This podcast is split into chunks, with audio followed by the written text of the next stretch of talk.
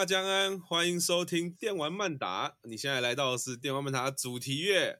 好，我们今天终于进入第三期了。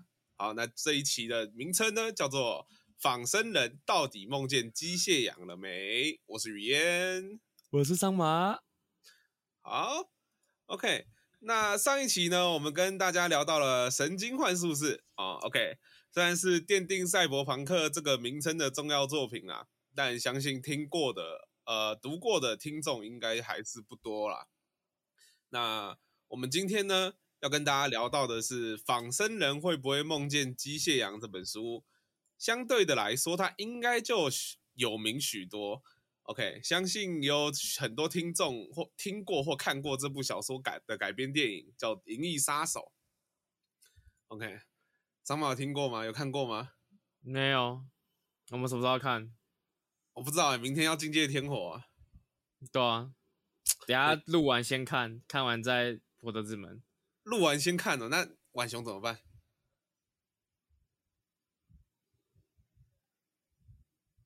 叫他去马桶上面看。有道理哦。啊，我们这期好像应该要跟大家讲一下哦。上一期忘记讲啊，因为我们伟大的浣熊呢，他。去当兵嘛？那当完兵之后呢？他其实只当十二天。照理来说，他现在应该已经跟我们录音了。但是呢，他在军中呢得了 A 流，对，而且还不能出去看诊，有的没的啊。总而言之呢，就是各种稀奇古怪的国军事原因都出现了，所以他现在看起来还没好嘛，对不对？应该是还没好了，就。还有一些不舒服的地方，然后突然又说他肚子痛，对对啊，所以我说那个嘛，对不对？就是我严重怀疑，其实那个是国军自己在研发的病毒，不小心外泄了，很有道理吧？很有道理啊，对啊，而且还混合一点武汉武汉肺炎的病毒株，听起来蛮厉害的。对，而且重点是还不能被快筛筛出来，就听起来就很厉害啊！我就觉得我这个阴谋论蛮有道理的。超猛了，好不好？好啦，那帮大家介绍完玩熊的近况之后，我们就继续回到我们的这期节目啊，哦，来讲讲 仿生人会不会梦见机械羊这一本书。那首先要先跟大家聊一聊，其实是小说和电影的差异哈。仿生人会不会梦见机械羊？虽然是《银翼杀手》的原著小说，但有趣的是，两个作品的故事却是截然不同的东西。那这个在我们的行行内呢，业界呢叫做什么？叫做魔改嘛，对不对？嗯，基本上不一样的东西，这不只是魔改，可能是爆改款的。对，哦、爆改。那通对，但通常这样子的东西出来了，基本上大家评价都不会太好嘛。我们回忆一下，什么旋风管家之类的，哦，什么萌学园之类的。啊，蒙学园没有原著，oh. 不好意思，之类的。OK，哦，你这这这样想一想吗？它不算爆改吧？那是凭空冒出一坨屎来啊。OK，那个这个呢，就简单来讲呢，哦，通我觉得这几个例子，大家应该就只能想到，就算是按照原著改都不见得会好的东西的。哦，更不用说是完全不一样的东西嘛。那最近完全不一样的东西叫做猎魔士嘛，对不对？对，哦，那个亨利卡维尔也是非常非常惨的一个演员啦。哦，那他指导他指导那个剧组，直到最后被爆出 Me Too，虽然是假的啦。哦，我也是蛮惨的。那仿生人会不会梦见机械羊这一部小说？再来，我就用仿生人这三个字来做简称啦。哈、那仿生人这部小说的故事啊，其实、哦，它只发生在一天之内。那我们的主人公瑞克呢，要在短短的二十四小时之内呢，哦，对，就像桑麻表演的一样，反复横跳。哦，瑞克摇，哦，在瑞克要摇一下，在这二十四个小时之内呢，哦，去追捕六个全新型号的仿生人。那反过来呢，在《银翼杀手》这部电影里面呢，故事其实更集中在负责除役仿生人的仿生人银翼杀手身上。这句话听起来有点拗口，对不对？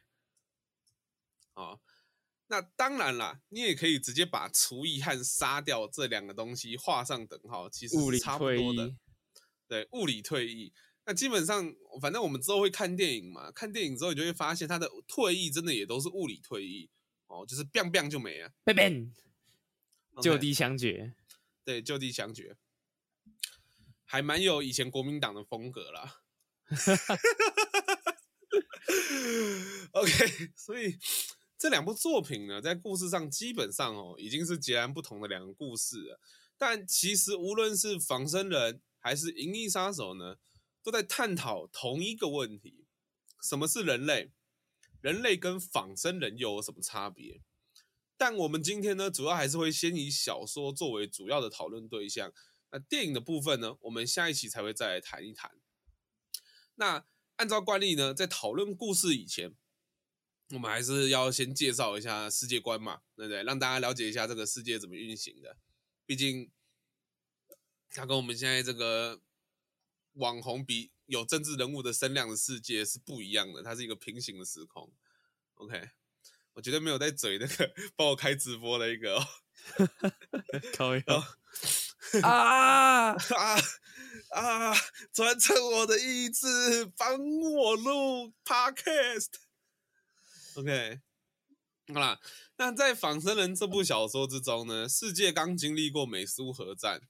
OK，我是觉得在我们现实世界里面，如果乌克兰那里再不停下来，搞不好真的会有美苏核战发生啦。哦，OK，那世界经历过美苏核战以后，已经是一片狼藉。那一部分人呢，离开地球到外星球居住，少部分人遗留在地球。然后我们的仿生人呢，就是在这个背景之下，因为搬去月球嘛，对不对？搬去其他星球嘛，就会需要很多的劳动力嘛，对不对？对，哦，对，但你又不可能遇到什么铁滑团，他开那个破灭魔啊，不不不是破灭魔剑，他开那个叫什么猎魔钢弹，帮你弄东弄西的嘛，对不对？哦，所以所以你就一定要仿生人啦，不然你也没有破裂魔剑帮你凿个山洞之类的。哦，那我们的世界呢？因为刚经历过核战，所以一部分留在地球的人呢，其实是基因产生缺陷的人啦。哦，就像我常常会说的，中永和人就是都怪怪的，好像基因有缺陷，可能曾经在中中永和有核电厂爆炸过这样子。那我这里不是歧视中永和人啊，只是经验法则归纳而已。哦，完了，这听起来好危险。完了，你要被中永和人点了。对，还有他们不知道我在中永和的书店工作。完了，他们知道了。对，他们知道了。OK，好啦，那活在地球上的人类呢？其实他是需要动物来维持他的同理心的嘛。那不要问我为什么是动物啦，反正菲利普·迪克就给出了这一个解决方案。那但是因为核战呢？动物其实变得非常稀缺啦，那你想想看嘛，在我们的影那个仿生人这部作品里面，经历过核战，然后动物没有变成什么死亡爪啊、发光食尸鬼啊，其实就要偷笑了嘛，对不对？对，还有你早泄，对你早泄，我早泄这样子哦，所以呢，这其实是一个至少啦，至少就只是动物变得非常稀缺，有些已经甚至已经绝种了而已。嗯、那。正因为稀缺了，所以动物呢，虽然我们需要动物来维持我们的同理心，但是动物同时也因为它的稀缺，变成了一种自炫耀自身地位的奢侈品。哦，这就是一个非常有趣的一个，又是悖论。OK，但至少桑马这次不用再去查悖论是什么意思了。对，啊，好，好险有查过了。对，已经查过了。好，那所以呢，有另外的。一部分人就像我们的主角瑞克哦，他就养了一只羊，但是呢，他呃，他养一只机械羊啦，但他梦想有一只真正的黑面山羊这样子。动物呢，这边其实还有一个很有趣的细节，我们瑞克和邻居邻居聊天的时候啊，会对邻居的真马发出感叹。那同时呢，因为他的马是真的马，对不对？哇，真的有马哎、欸。真的有马哎，然后他就因此呢，非常的对自己身啊、呃，对自己手边的这只机械羊感到羞耻。在小说里面的细节的描述呢，是他还非常努力的希望他的邻居不要看出他身他手边有的这只其实是机械羊。结果好死不死，他机械羊就在他面前故障了。嗯，哈哈啊，非常羞耻啊！哈，人人墨菲定律嘛，对不对？OK，好啦。那另外一个很有趣的细节是在仿生人这个小说里面的世界，还有一个类似拍卖行路的动物杂志，它会列出每个动物的价码。以及这个动物它是否已经绝种了？你在整部小说里面，只要扯到跟动物有关的，然后不是他自己的黑呃机械羊的时候呢，瑞克他就会立刻抄起那本杂志，我开始看，哎，这个动物绝种了，哎，这个动物，哎，多少钱？哇，它一只真的要多少钱？这样子，哦，好贵啊！所以呢，很有趣的是，我们虽然说动物是一个维持我们同理心的一个方式手段。呃，工有可能讲难听一点叫工具嘛，但那其实也是被明码明码标价的东西，然后这是一个比较有趣的荒谬的设计啦。OK，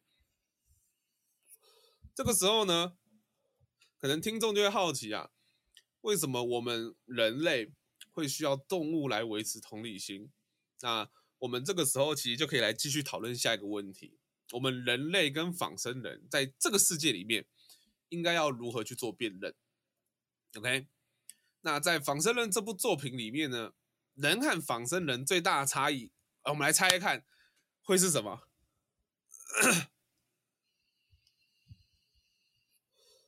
是叫你猜，不是叫你看稿啦。我已经没有，我已经看着稿很久，我，我当然知道答案是什么啊。哦，所以你们要想要做一点效果吗？哎、欸，等下你稿子里面没有写，所以所以所以他们最大的差异是什么？猜看啊，人类跟仿生人，你觉得呢？智商吗？还是什么？啊，你说智仿生人智商比较高吗？对啊，仿生人智商比较高啊，啊，人类比较智障这样子。可能有，但不是。哎、欸，不行，我们这样子好像有点尬，你知道吗？哎，难不成说，难不成说是同情心吗？哎，对，没有错，就是同情心啦。你老师，对不起，为什么我要这样硬问？哇，我已经看到了，来不及了。你刚刚问我的时候，我刚好瞄到了。那 OK，好了，那人类，人类和早知道你就不要叫我看稿就好了，你干什么，对不对？啊，不然我不叫你看稿，你也不知道我要讲什么啊！你又没看过小说，对不对？好像也是哦。完了，哎、哦，没有，下一次要那个啦。你有看过那个《萌娘百科》或者是那个吗？Comica Wiki 吗？哎，我直你就直接黑掉。对，同情心，我这里以后就直接上个黑底，然后你要反白的看得到。然后反白的时候，你会跳出那一排字，你知道的太多了。对，然后我还会跟你说，哎，这个。黑底的东西不要去反白哦，哦，你就看着稿子，哦、然后黑底的东西不要反白哦。这个我等下问你哦，你猜猜看哦。哦，有奖真打啊、哦，有奖征答，没奖征答。Okay. 哦，没有累积十个，我们可以换那个，就是电玩漫打的那个 logo 的抱枕这样子。哦，听起来不错哎。那以后会出啦，如果我们有名的话，我其实也觉得那个 logo 蛮适合做抱枕。你不觉得做个方形的抱枕其实还蛮好看的吗？做个方形的抱枕啊，然后以后如果我们有那种实境的录音节目，有没有？然后我们就一群人坐在一个沙发上面，然后旁边就有那个哎电玩曼达的抱枕，然后他拿起来秀一下，哦、有没有？我还以为是用比较锵的方式，例如我就直接自己一个人躺个沙发，然后枕着那个电玩曼达啊，也是可以啊，对不对？哦，OK，好了，那我们的主人公瑞克哈。他所在的警局啊，哦，他使用的辨认方式呢，也就是去侦测你这个人啊，哦，到底是人类还是仿生人啊，哦，他们的基准呢是共情测试，也就是说，他们会运用同情呃一些问题啊，去问呃受测的对象，来判断这个受测的对象呢到底有没有同情心，OK。这里是不是听起来有点恐怖啊？假如你好死不死回答出来的问题让你没有同情心呢？你就是仿生人，然后就被 biang biang 哎，你是不是仿生人？啊、嗯，我我我不是仿生人，我像像海绵宝宝一样。啊、嗯，章鱼哥他是机器人，嗯，他会跟机器说话，他还要换电池。哦，钱钱，我的钱钱。啊啊，所以他就是测验呐。人这个测验对象有没有同情心？那在这个世界观设定里面呢，是只有人类有同情心的。那仿生人呢是没有同情心的。但有趣的其实就是啊，像我刚刚讲的，人类有可能被问题问一问，然后刚好测试出来没有同情心嘛，对不对？对，对。但在这个世界，在这个世界上，那这个世界观里面，仿生人的技术其实也是高度发展的哦。我们。瑞克厨艺的仿生人，如果我没记错的话，应该是六型的仿生人，所以在他前面有五个型号哦。OK，啊，那么 人类跟仿生人在这种高度发展的状况下，到底会不会真的来到一种几乎毫无差异的状况呢？其实这个哦，这个问题啊，就会让这个测验的可信度变得非常低嘛，对不对？嗯，对。好，所以这里 PKD 啊，也就是我们菲利普·迪克啊，作者本人呢、啊，用了一个很有趣的情节来处理。在他真的去除以那个仿生人之前呢，他先到了产呃制造这个仿生人的公司，叫做罗森企业哈，哦，先去跟他们的理事长、创办人啊，哦，先进行对话。那有一个自称是创办人的侄女的女孩子叫瑞秋。啊，瑞秋呢，他就推荐先让她自己来进行测验这样子。那他们进行这个测验呢，主要就是为了啊证明这个，也不是说证明，为了用一些小小的美妙的手段啊，让这个共情测验变成一个无效的东西。那嗯，既然它无效，我们的瑞克就没有办法去透过这个测验来除役仿生人嘛？对。所以他们的仿生人就不会被除役。那他们仿生人不会被除役呢，就表示没有人会知道他们的仿生人有问题。没有人知道他们的仿生人有问题，那就表示他们的公司不会出事，就不会有人知道他们的仿生人是仿生人了。哎，对，OK，啊，所以这就是间谍间谍人类，间谍人类，这就是罗森企业为什么要破坏这个测验的目的啦。那理所当然，像我刚刚这样讲呢，大家也就知道，共情测验呈现的结果其实是假阳性。我也不知道为什么要用阳性跟阴性啊，听起来就像确诊这样子。真的？OK，对。那也就是说，共情测验其实没有办法测测验出瑞秋到底是真人还是仿生人，所以他们理所当然也就没有办法报废瑞秋。那这里我先爆雷啊！哦，其实瑞秋呢，他是仿生人。哦。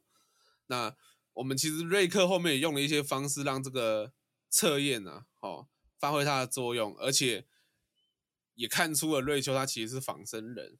但这个细节有趣的地方，其实在于哦，就是因为这样子共情测验的失准，让瑞克陷入了一阵怀疑之中。那这个怀疑是瑞克或者其他杀手厨艺的仿生人之中。会不会好巧不巧，好死不死，刚好有几个就真的是真人呢？完了，okay.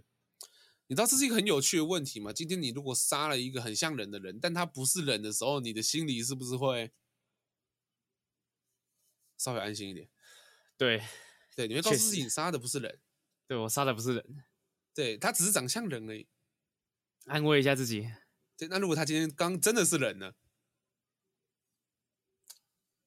靠，要怎么办？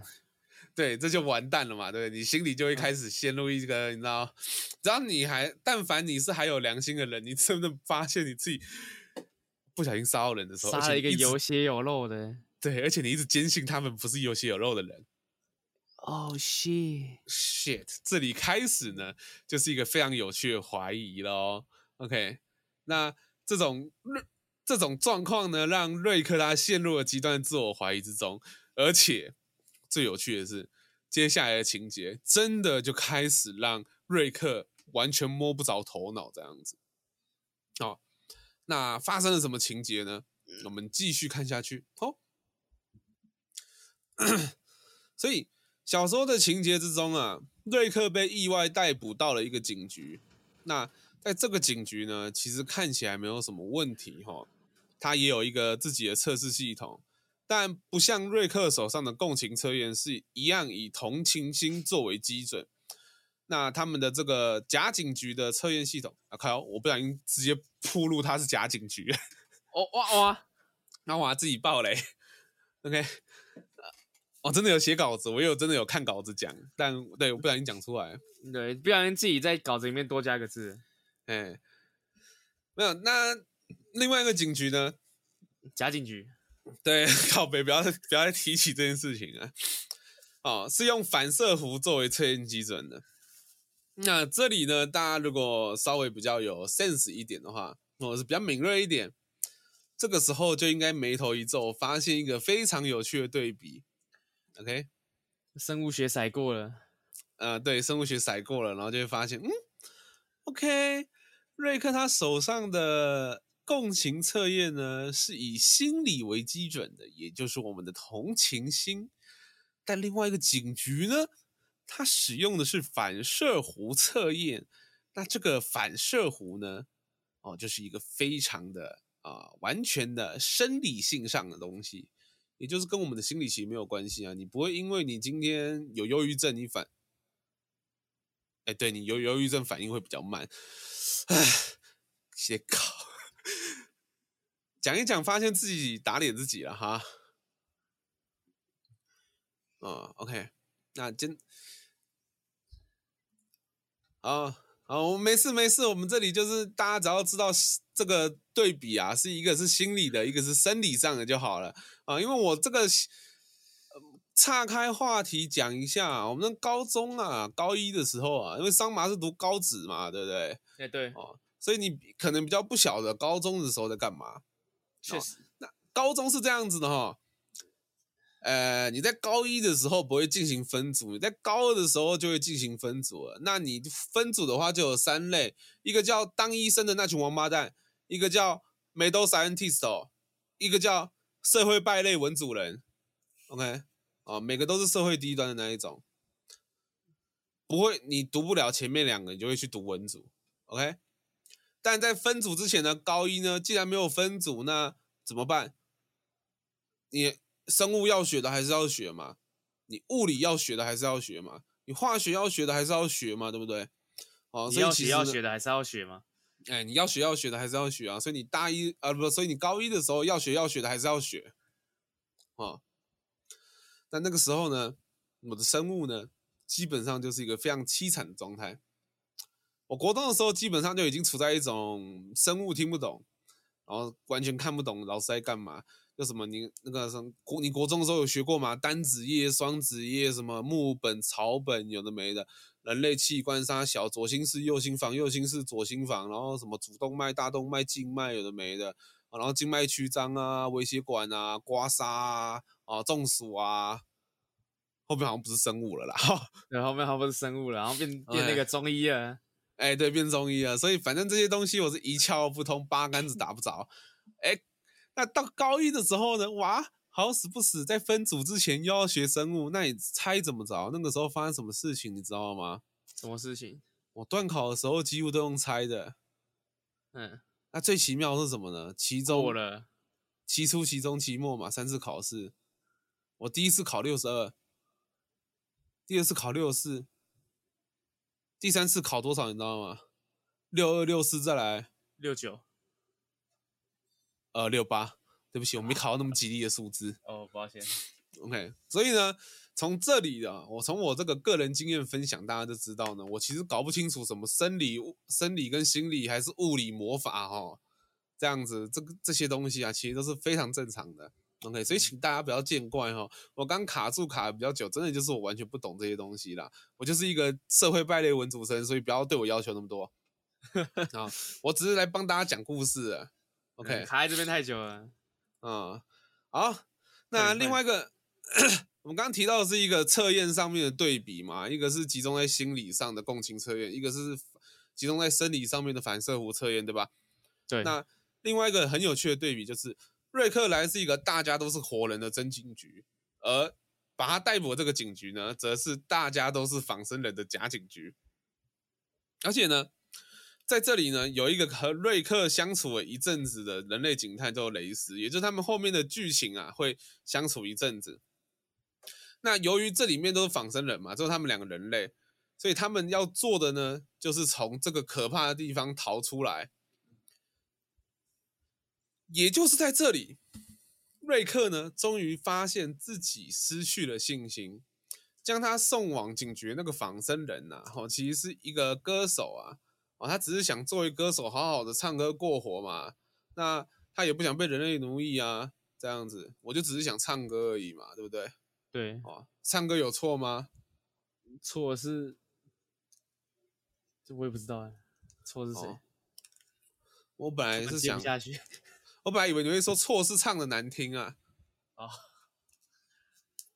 有道理吧？错的是听歌的人，完了，错的是这个世界，错的是这个社会。OK，好啦，那瑞克呢，就遇到这样子一个仿生人呢，他再来就已经因为这个因为这件事情呢，其实他对自己也有产生一点怀疑啦。他很明显的同情心已经转移到了仿生人的身上。所以，除以仿生人与否，他甚至包括瑞克他自己到底是真人还是仿生人？人类跟仿生人又有什么差异？这些问题就在整个故事的中后半段不断的围绕着他。而且到这里呢，听众会发现哦，同情心作为一个判断的主轴啊，其实不断的出现在这个作品里面。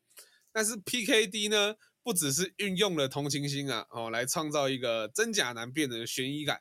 他其实也借此设定出了一个非常有趣、近乎 VR 体验的新兴宗教，OK，而且呢，这个宗教呢，或者说是主义啊，哦，这个所谓的，哎，我刚刚好像忘记先讲名字了哈，对不对？对，你没有讲名字。这个 V，这个我们所谓的 VR 的新兴宗教啊，哦，叫做魔色教，或者是魔色主义。那这个魔色呢，其实就是 Mercer，Mercer，Mer，Mercer，Mercer。哎，干！我在我在录音之前没有发现这个词那么难念呢。哎，这个魔色教呢，其实就 Mercer 的意思。那我个人呢是认为啊，这个词应该跟 Mercy 有比较高度的关联，也就是怜悯啦。毕竟我们一直提到同情嘛，对不对？对。哦，怜悯跟同情其实是蛮相近的东西的啦。那。嗯嗯在这个作品之中呢，人们要怎么参与这个宗教？来，张马，不要往下看。我刚刚提到 VR，对不对？对。哎，那你觉得这个作品里面应该要怎么实那个跟这个宗教进行接触、进行实践？说，呃，魔色教，魔色教，VR，VR。有跟同情心有关吗？没有，没有，没有，没有。我说，都指的是装置的部分。装置的部分哦，VR。对啊。干 VR，VR 能干嘛？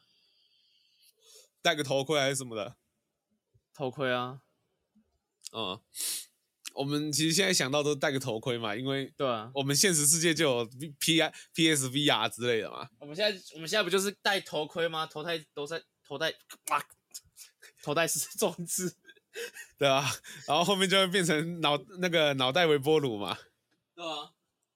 哦，但其实呢，这个 要怎么讲？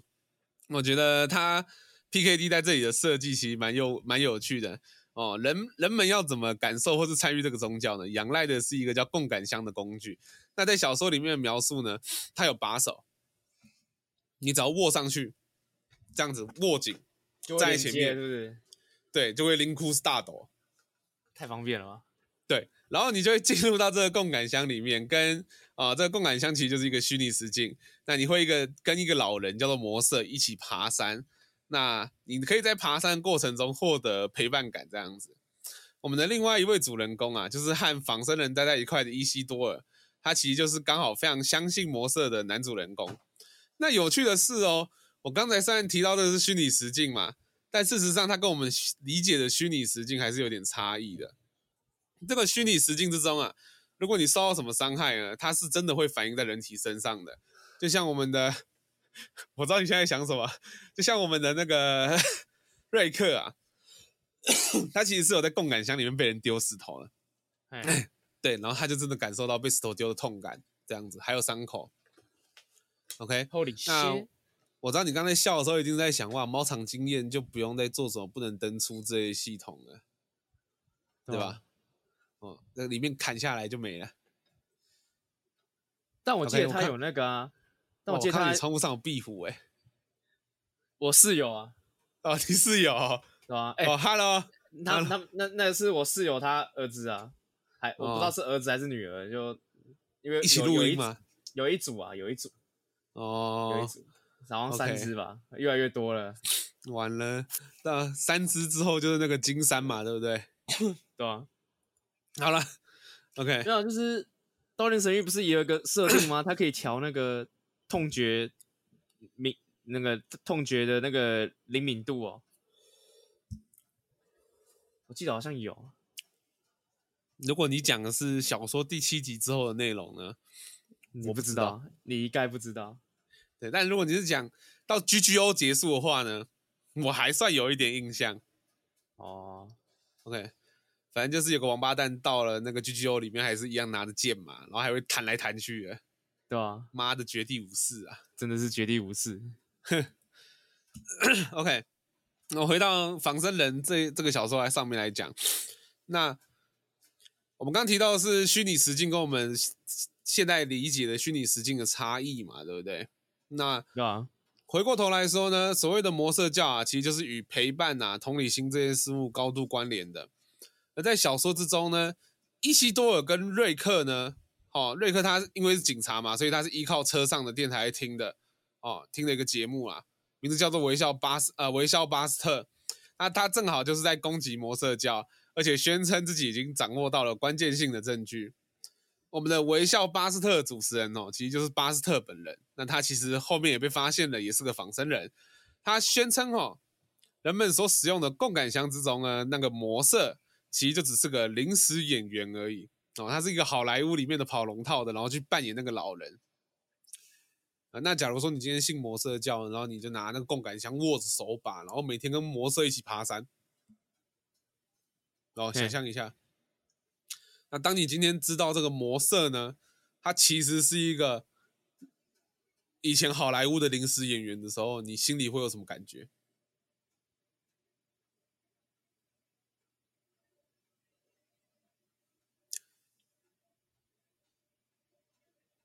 啊，现在我现在不是那个不是暂停哦，是我们现在真的在陷入沉思之中哦，我在陷入沉思。啊，对，所以各位观众听到这一段，你会有什么感觉？我吗？我就会想说，哦，哦，是这样哦，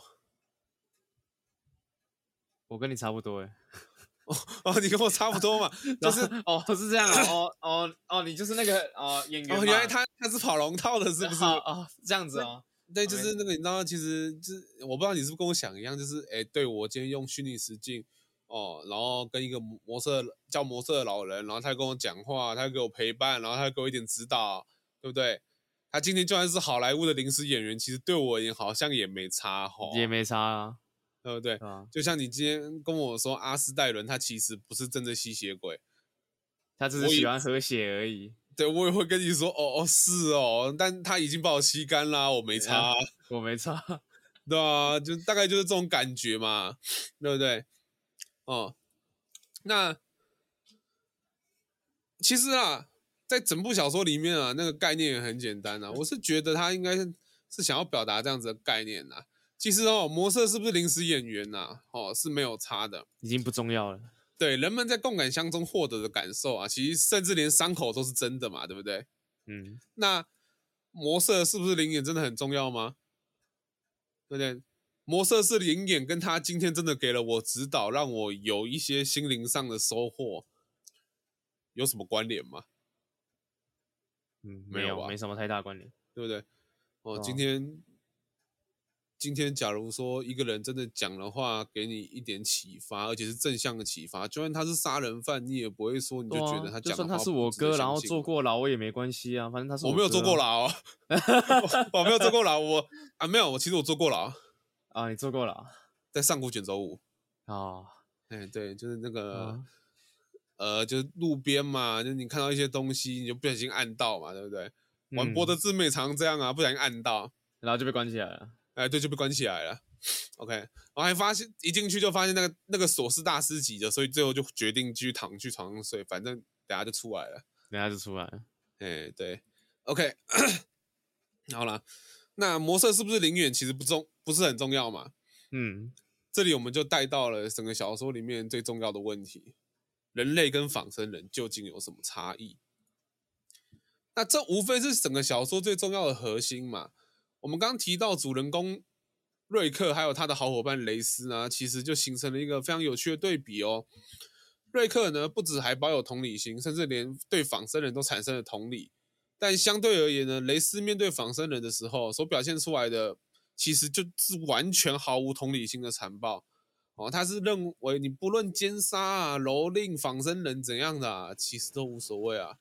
OK，反正他们根本不是人啊，这样子。嗯，哦。但是呢，在整个判案，在整个案件进行过程之中啊，当然瑞克也是不断的陷入自我质质问之中啊。而在最后他自己处理完所有仿生人的时候啊，他甚至独自驾车到荒郊野外之中。最有趣的细节是他在这个过，他在这个过程之中啊，就大到荒郊野外的时候啊，他不依靠共感箱而见到了魔色。OK。我刚刚提到魔色是一个宗教嘛，对，一个你需要靠共感箱进去，然后才会看见魔色的东西嘛，对不对？嗯。但他在这里呢，不透过共感箱，他就见到了魔色。这个细节到底有什么意义？哦，这就是一个很有趣的问题啊。其实啦，这个哈、哦，见到见到魔色这个过程啊，其实我。他就是断定了瑞克人就是一个人类嘛，魔色其实已经不只是共感箱里面的情景啊、影像而已啊，他其实更是他内心的声音嘛。他作为一种宗教性的声音，在那个魔呃，在我们主人公瑞克的心里这样子，他就就像你有没有看，你有没有看过基督徒？对，哎，基督徒不是会老是在那里哎，上帝保佑我，上帝保佑我，哦，God bless，God bless，哎，哦，对不对？哦，上帝保佑你哦！你要不要信假？呃、上，上帝爱你也爱我，对啊，上帝救救我！对不，对不起，猝不及防啊！完了，OK，基督徒不排除提高。好，但那你也晓得，基督徒是会祷告的嘛？嗯，那祷告又分成两种嘛，一种是直接念出来的祷告嘛，对，另外一种是默祷嘛，对不对？嗯。那默祷就是不讲出来的，他不讲出来，他要怎么祷告？念在心里。哎，对，念在心里这样子。OK，所以呢，其实你可以想象这个瑞克这个部分啊，其实就跟基督徒在默祷的时候很像，他是想象有一个上帝在他心里嘛，嗯，对不对？就像我们的心灵支柱啊，对，心灵支柱，又或者是我们基督徒在祷告的时候常，或者是一些。祷词里面会提到上帝在我之中嘛？嗯，哎，其实我觉得魔色这个部分就有点像这种说法哦，上帝在我之中的概念。OK，所以呢，OK，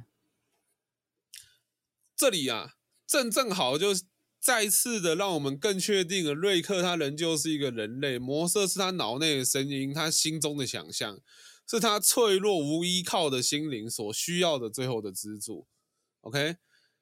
那最后呢，他在荒原里面啊，找到一只绝种的蟾蜍哦，哦，哇，赚翻了，对不对？赚烂了，赚烂了。对，但是瑞克呢，当然是马上立马就把它带回家哦，去养它，而且呢，直直驯兽，然后把它带回家养。哎，对，驯兽吃过了，就把它带回去养，不会像我一样，他妈在荒原里面被一只蟾蜍直接喷死，整队喷烂，妈有恐怖，我永远忘不了那个蟾蜍，他妈的。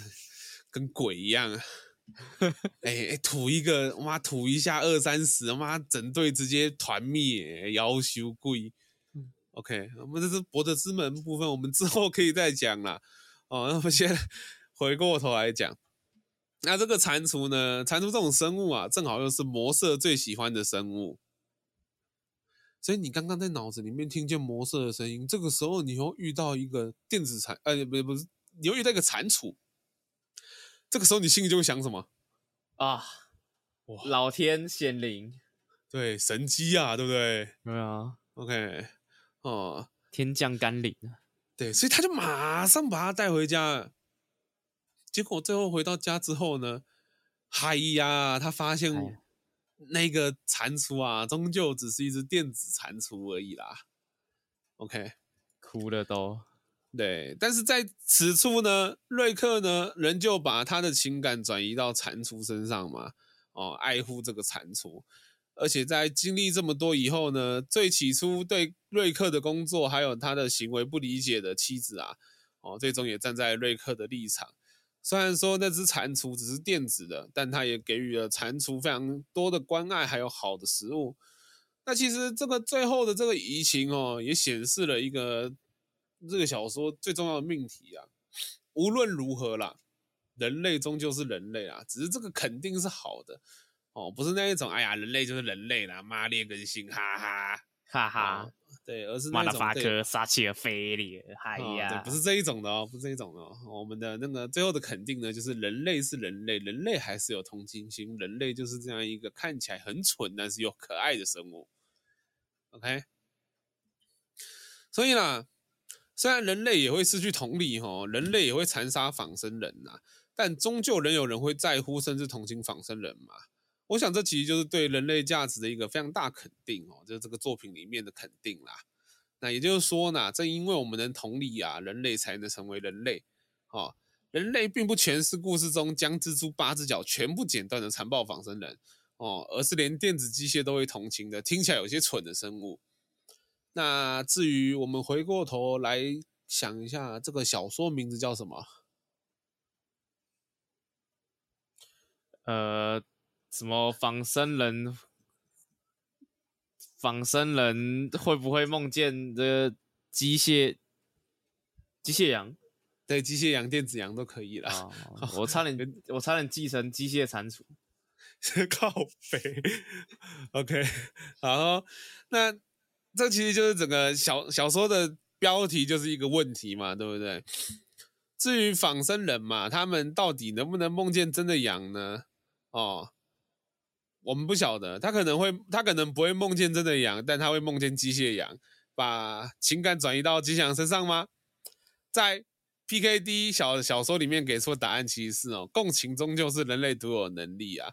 虽然这个结论哦，现在可能不太适用了啦，嗯，但毕竟 PKD 写出这个小说的时候是上世纪一九好像五六零还七零年代时候的事了，那个时候的科技啊。毕竟你对他的想象仍然是有限制的嘛，对，哦，所以当然就很可能不适用于现在啊。但至少呢，我们呢、啊，哦，这部小说啊，也是对人类这个共情的能力啊，哦，给了一个非常大的肯定。它就是我们之所以跟仿生人不一样的地方，无论仿生人长得跟我们再像，对，哦，对，这就是我们的 PKD。哦，所给出的一个最终答案，也是他自己肯定啦。好了，今天的故事就讲到这边了，各位听啊，各位听众，各位看官。OK，好了，如果你喜欢我们今天的节目的话，哈，请帮我们在 Spotify 或是 Apple Podcast whatever 啊留下五星的哦五星好评。那如果你真的很喜欢我们节目，也可以到我们的脸书粉丝专页哦按个追踪。哦，按个赞，那我们可以到我们的这个欧付宝抖内，呃，那个是斑鸠画商码的欧付宝，不是电玩漫达的 啊。我们没有啊，呃，我们目前还没有，毕竟不太需要吧？哦，对不对？我们可以再经营个一年呢，这个可能就有需要了。OK，那大家就可以自由的，那个叫什么？呃。了，我突然忘记那动词叫什么了。自由的抖啊啊，对，抖内啦，呃，就可以自由抖内给我们这样子哈，十块、二十块一杯咖啡、一杯橙汁茶，都是对我们非常大的贡献啊，非常大的支持啦。干，我现在讲的好像我欧付宝一样，现在去办，好，我马上去办，OK，马上去办，哎，那那我是雨嫣，我是桑妈。感谢你收听电玩慢打，我们下期再见，拜拜，拜拜。